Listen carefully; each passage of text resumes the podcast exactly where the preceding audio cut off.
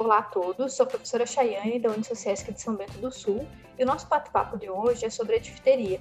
Quem vai falar um pouquinho mais sobre esse assunto são as acadêmicas do curso de Biomedicina, Ana e Jennifer, que desenvolveram um estudo sobre a situação epidemiológica da difteria em cinco regiões do Brasil entre os anos de 2007 a 2019.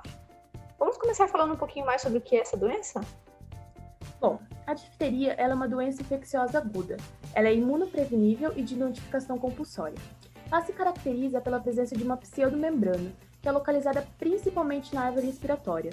Ela pode produzir sintomatologia sistêmica pela ação de uma exotoxina. Ela é causada pelo Corynebacterium diphtheria, que é um bacilo gram-positivo com quatro biótipos, são eles o graves, o mitis, o intermédios e o belfante.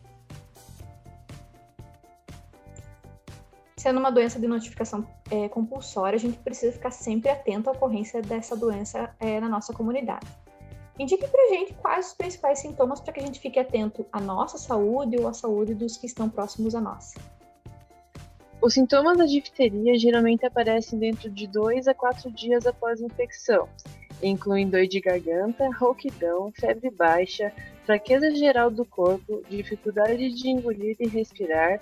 Em casos mais graves, edema no pescoço, aumento de glândulos linfáticos e até asfixia mecânica por conta da obstrução das vias aéreas.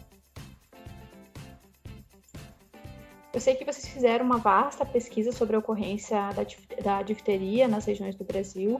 Contem pra gente um pouquinho dos, dos resultados que vocês encontraram nesse estudo. É, bom, foi realizada uma pesquisa no site DataSUS, onde foi utilizadas as regiões e estados do Brasil com uma incidência de casos durante os anos de 2007 a 2019. A doença se demonstrou bem rara, apresentando pouquíssimos dados nesse período. Contudo, a região que demonstrou maior número de casos foi a região Nordeste, com 48 casos. E segundo a literatura e algumas pesquisas do projeto, foi notificado que talvez isso ocorra devido à falta de saneamento básico e serviços de saúde pública na região. E em relação às outras regiões, o sul e o sudeste eles ficaram no meio termo, apresentando 14 e 15 casos, e o centro-oeste e o norte apresentaram os menores casos, com 9 e 5 casos respectivamente. Percebemos pelos sintomas que é uma doença grave e é sempre importante a gente saber quais as formas de prevenção. É, indiquem pra gente, né, como a gente pode se prevenir para a ocorrência da difteria.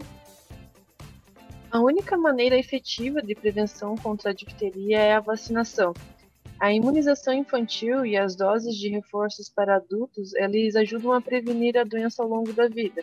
A vacina contra a difteria geralmente é administrada em combinação com as vacinas contra coqueluche e tétano, conhecida também como vacina DTPA, que é administrada em três doses que são aplicadas aos 2, 4 e 6 meses de vida, sendo necessário reforço aos 15 meses de vida e outro entre 4 e 6 anos de idade. Obrigada, Ana e Jennifer, sobre a relevante conversa de hoje. Espero que todos tenham gostado e até a próxima!